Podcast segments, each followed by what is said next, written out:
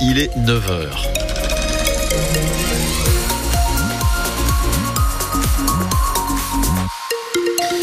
On a un accident en cours actuellement euh, à la sortie de Saucine sur la D135E1 pour être euh, précis.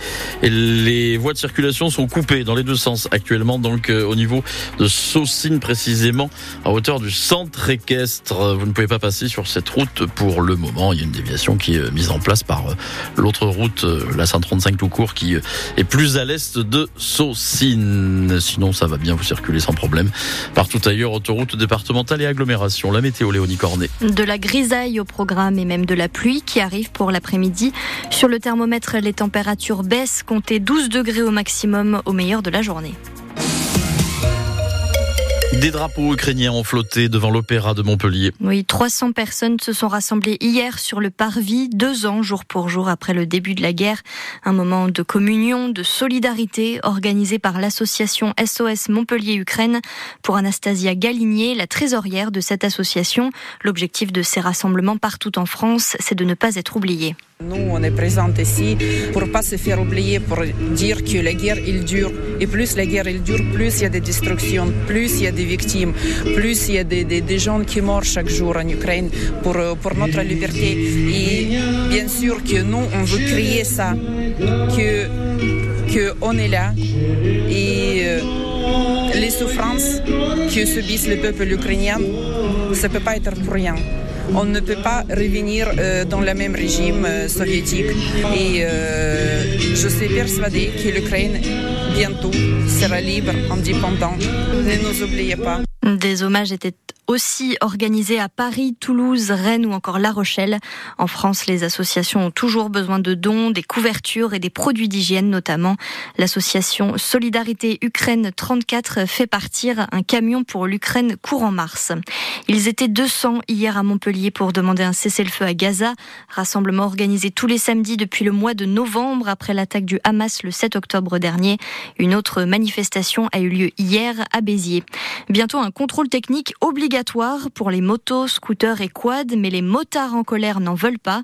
En signe de protestation, 350 sont partis du Zénith de Montpellier jusqu'aux portes de la préfecture. Ils ont garé leurs motos juste devant les grilles et ont déposé des packs de lait avec ce message Nous ne sommes pas des vaches à lait. Le contrôle technique pour les deux roues sera petit à petit obligatoire dès la mi-avril et leur coûtera 50 euros. On a entendu des coups de feu dans le centre-ville de Sète vendredi soir. Des impacts de balles ont été retrouvés sur la porte d'un appartement près du commissariat. Par chance, le logement était vide. La police recherche toujours le ou les responsables. Des prix planchers pour protéger le monde agricole. C'est la promesse d'Emmanuel Macron aux représentants des syndicats agricoles hier. Malgré l'ambiance électrique entre CRS et agriculteurs au salon de l'agriculture, il est resté 13 heures sur place, dont 3 heures de débat avec les syndicats. De son côté, le maire de Montpellier, Michael Delafosse, se rend après-demain au salon de l'agriculture et journée spéciale jeudi sur France Bleu nous serons en direct de la plus grande ferme de France de 6h à midi. On l'a dit, vive tension hier au Salon de l'Agriculture. En tout, six personnes ont été interpellées. Parmi elles, le président de la FDSEA de l'Oise, Régis Desrumeaux. Après des tensions entre agriculteurs et CRS, il a été placé en garde à vue pour quelques heures avant de pouvoir rejoindre le Salon de l'Agriculture en milieu de journée. Une garde à vue à laquelle il s'était préparé. On savait aussi en venant ici, en faisant ce genre d'action, qu'on s'exposait. Euh, on n'est quand même pas loin du président de la République, c'est pas rien non plus. Donc euh, voilà, il fallait aussi s'y attendre. Mais on s'en doutait, moi je l'aurais parié. Vous savez, on en aurait discuté il y a un an ou deux ans. Je savais qu'un jour ou l'autre, on aurait ce genre d'action-là et c'était obligé. Ça fait des semaines qu'on lui demande depuis le début des blocages, mais pas que. Il y a eu les retournements de panneaux, il y a eu euh, les actions qu'on fait depuis des années. On alerte les pouvoirs publics, on alerte l'État sur la difficulté des agriculteurs. C'est une difficulté financière c'est une difficulté morale. Et on savait, moi, en tant que représentant agricole, en tout cas, je savais qu'à un moment ou un autre, la ficelle casserait et que les discussions seraient rompues. Voilà. On attend des actions très, très rapides du gouvernement, mais des actes concrets. Il faut qu'on ait des choses qui, qui arrivent rapidement dans les exploitations, que les agriculteurs voient que ça arrive sur leur exploitation au mieux possible.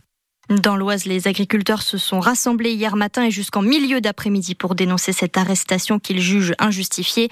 La dernière mobilisation agricole dans l'Hérault a eu lieu vendredi à l'appel de la coordination rurale, opération escargot entre Polan et Clermont-Lérault. Les handballeurs de Montpellier sont déterminés face au PSG. Le MHB reçoit l'ogre parisien aujourd'hui, 18e journée de championnat de Star League.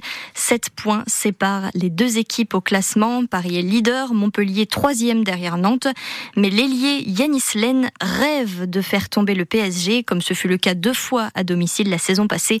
D'après lui, les Parisiens ne l'ont pas oublié. Ça peut aller dans les deux sens. Hein. Peut-être qu'ils se disent ah ben c'est dangereux, et euh, mais ça peut aussi justement le fait de se dire que que, c'est dangereux de venir jouer ici, ça peut peut-être aussi les, surmotiver en sachant qu'ils ont perdu deux fois euh, l'année dernière ici à Montpellier. Ils vont peut-être arriver un peu le couteau entre les dents, j'en doute pas ça, et, montrer à tous que peut-être euh, ils veulent rétablir leur, leur vérité selon eux, bien sûr.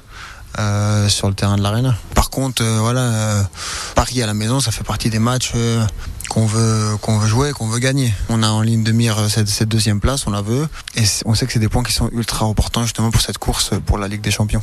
Coup d'envoi MHB PSG à 16h à l'Arena Sud de France. Les footballeurs de Montpellier se déplacent à Marseille ce soir pour la 23e journée de Ligue 1. L'entraîneur Michel Darzacarian va retrouver le Montpellierin Jean-Louis Gasset, le nouveau coach de l'OM. Coup d'envoi 20h45, mais on vous donne rendez-vous dès 20h sur France Bleu Héros avec Bertrand Queneut et Benjamin Psaume pour l'avant-match. En rugby, le MHR enchaîne contre Bayonne. Victoire 28 à 23 hier après-midi pour la 16e journée de top 14. Deux succès de suite après l'énorme coup face au Racing le week-end dernier. Au tournoi destination en rugby toujours, le 15 de France reçoit l'Italie cet après-midi. Les Bleus restent sur une victoire face à l'Écosse et une défaite contre l'Irlande. Les frères Lebrun au sommet du championnat du monde de tennis de table. Les jeunes Montpellierins emmènent l'équipe de France en finale après leur victoire hier contre Taipei. Ils affrontent la Chine à midi tout à l'heure pour tenter de ramener une médaille d'or. Et puis l'association Envol organise aujourd'hui des courses C'est la huitième édition cette année. Elles sont adaptées aux personnes handicapées avec des départs au bassin Jacques-Cœur à Montpellier. Les bénéfices permettent de proposer des activités sportives adaptées aux personnes en situation de handicap.